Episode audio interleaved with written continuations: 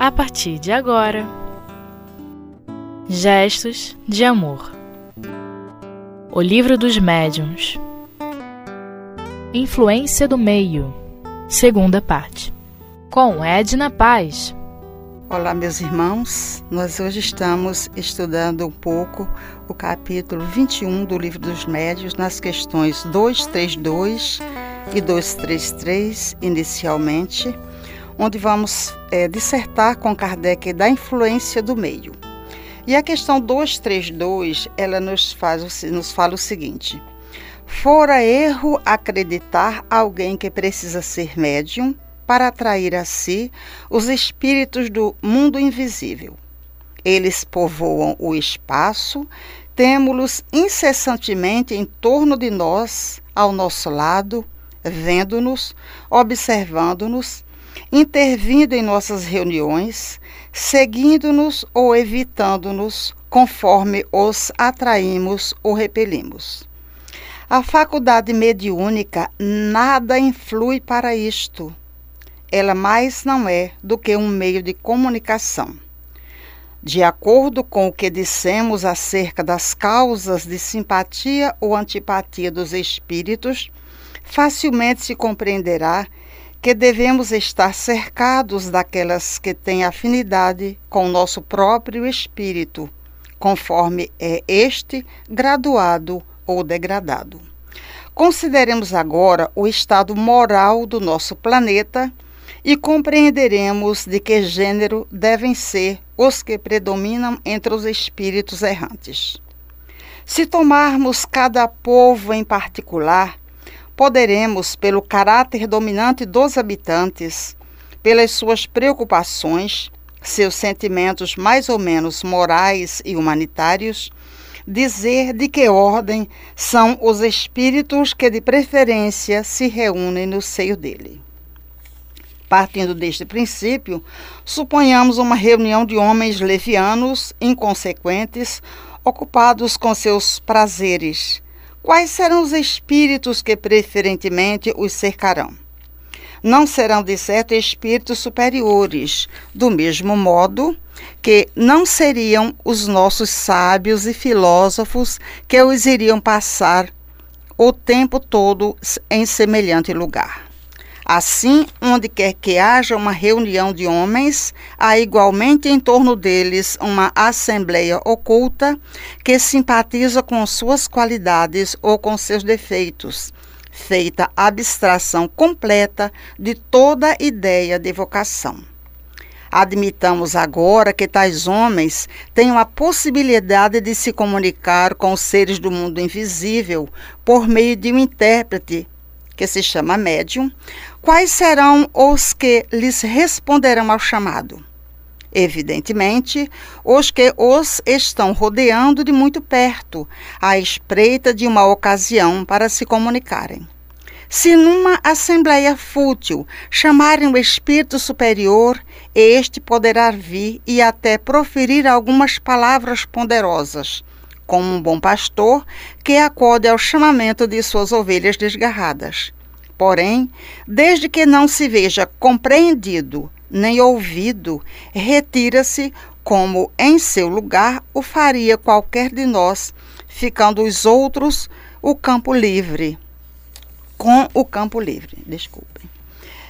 Então a gente vai ver aqui o seguinte: na verdade, o médium é quem vai determinar esse meio, não é? Porque na verdade, onde nós estivermos, em qualquer situação, em qualquer lugar, nós vamos fazer com a nossa psicosfera, com os nossos pensamentos, não é? A ambiência daquele local onde nós estamos. Então, se é um médium é, bom, se é um médium que estuda, se é um médium devotado ao trabalho, naturalmente ele vai ter, ele vai ser assediado, ele vai ser é, ajudado pelos espíritos bondosos, né? Através da sua, das, dos seus pensamentos, ele vai perceber, ele vai sentir e ele vai dar curso àquilo que é de sua responsabilidade. Da mesma maneira, é um médium vicioso, né? Ele vai atrair aqueles espíritos que eles são semelhantes, porque na verdade a mediunidade é uma questão de semelhante atrair semelhante, seja ele bom ou mal. Aqui o Kardec fala da simpatia, né?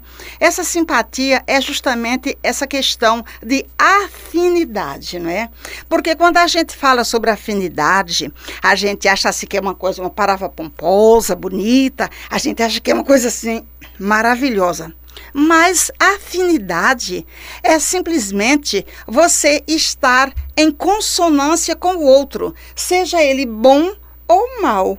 Então, isso é afinidade. Isso é, há um acasalamento fluídico entre aquele espírito encarnado e desencarnado, e entre encarnado e encarnado, e desencarnado para desencarnado. Isso é uma coisa natural. E eles nos falam, inclusive Kardec fala aqui também nessa semelhança, né? Então, a gente vai perceber que a faculdade mediúnica não vai influir nisto.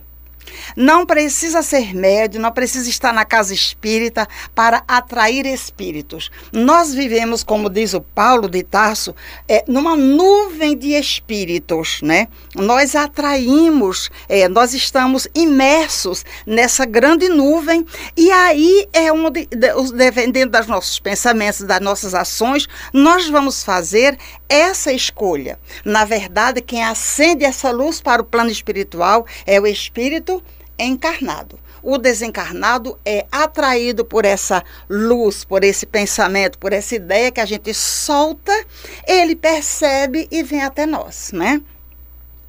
Outra coisa também que Kardec fala aqui, deixe-me vir aqui, sobre o fenômeno espírita. Né? É, existe fenômeno espírita, mesmo que você não seja médium, você pode perceber o fenômeno espírita, que ele encanta os olhos, mas não é, lhe traz nada ao coração.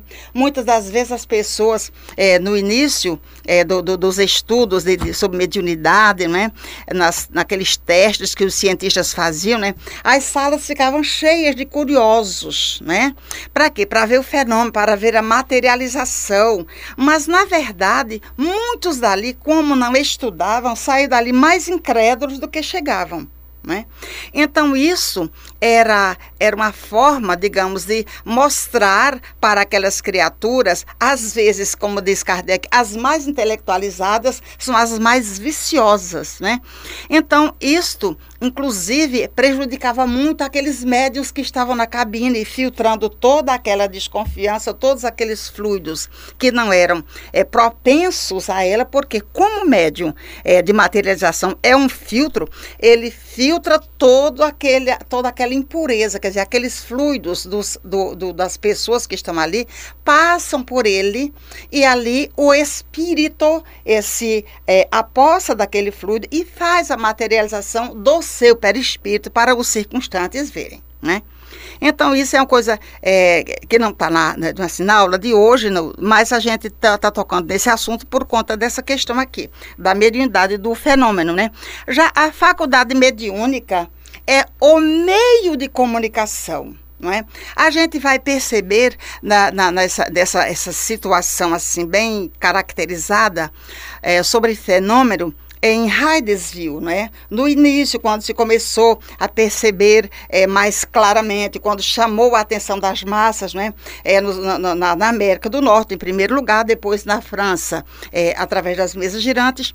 Nesse momento de Hydesville, o que acontece? Uma perturbação muito grande nessa casa, onde ninguém conseguia dormir, onde essas criaturas se mudaram de cidade e continua o mesmo barulho, eles voltaram para Hydesville.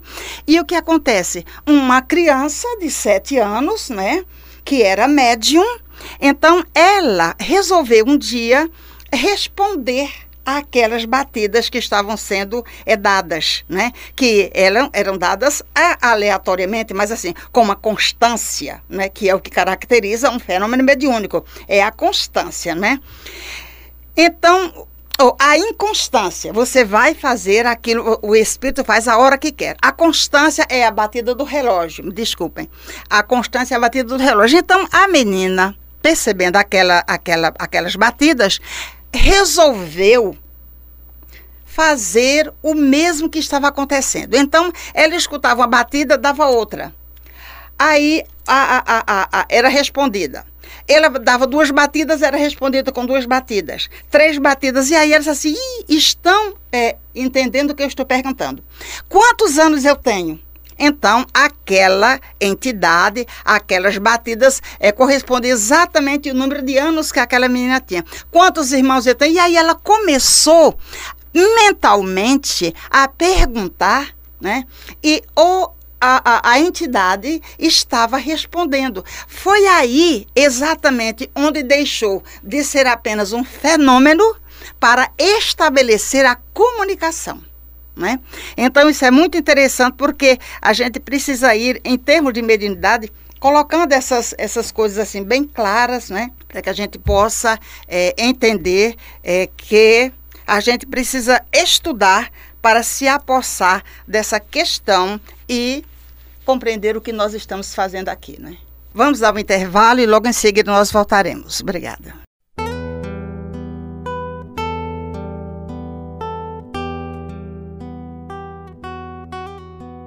Gestos de Amor. O Livro dos Médiuns. Continuando, a gente vai perceber que a influência moral do médium não exerce nada, nenhuma influência no desenvolvimento da mediunidade.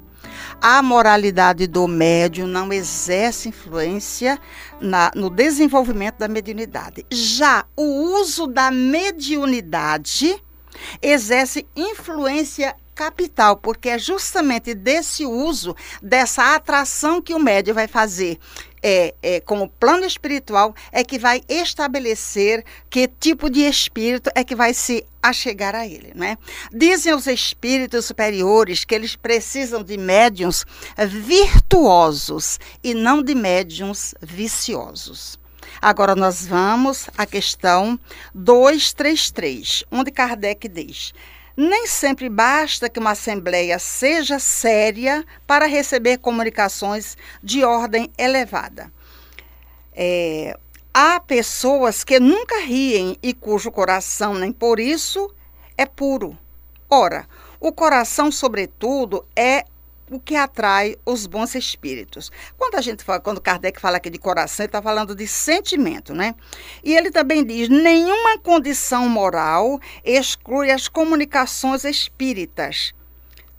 Por quê? Porque como nós vivemos rodeados de espíritos, né? Aqueles que nós atraímos são justamente aqueles que vão fazer as suas comunicações. Então isso ipsiliteri médiums, é, espíritos, espíritos médiums, né?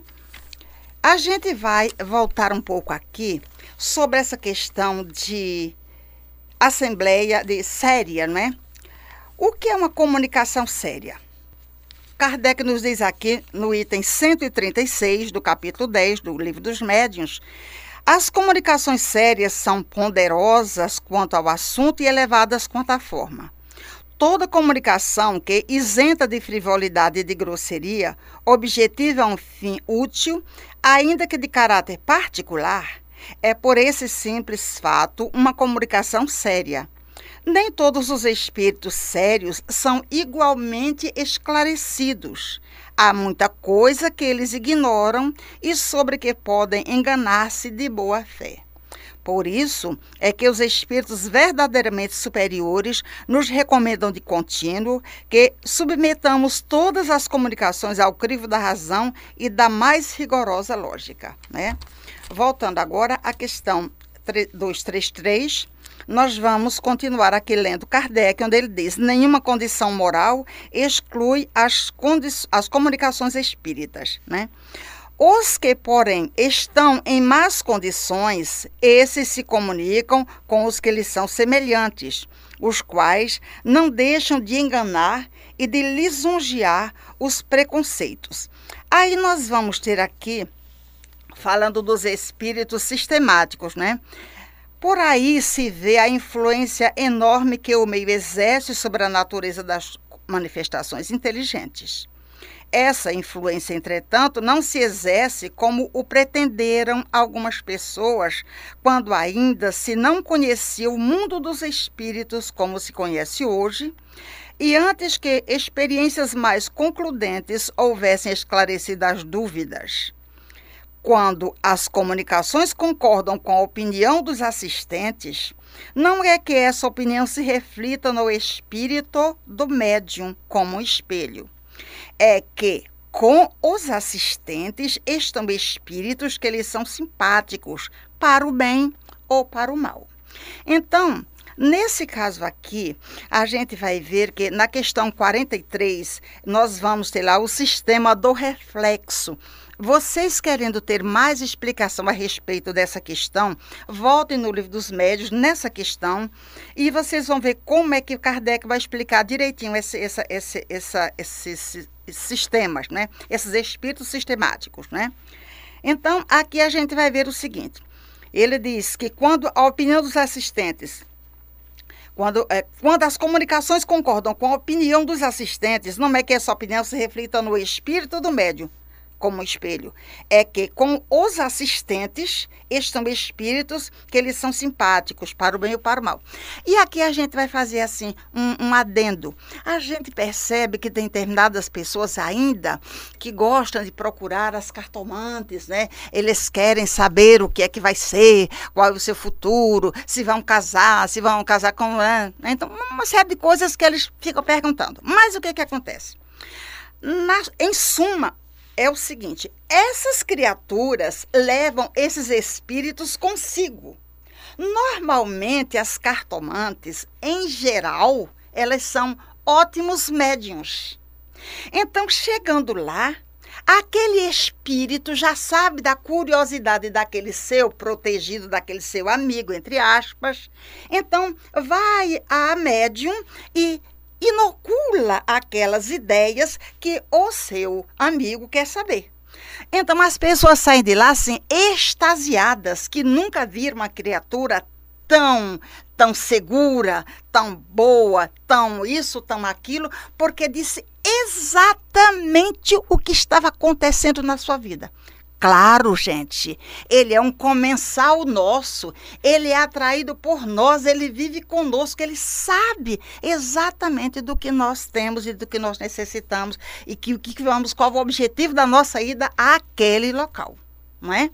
Então, a gente, para terminar aqui, a gente vai ler aqui o resto dessa questão, que Kardec diz o seguinte: prova o, o fato de que se tivermos força de atrair outros espíritos, que não os que vos cercam, o mesmo médio usará de uma linguagem absolutamente diferente e dirá coisas muito distantes das vossas ideias e das vossas convicções. Basta que a gente tenha coragem, determinação, estudo, porque é isso que ainda nos falta para que a gente tenha esse plantel, digamos, de espíritos bons do nosso lado, né? Kardec resume dizendo o seguinte: as condições do meio serão tanto melhores quanto mais homogeneidade houver para o bem, mais sentimentos puros e elevados, mais desejo sincero de instrução, sem ideias preconcebidas.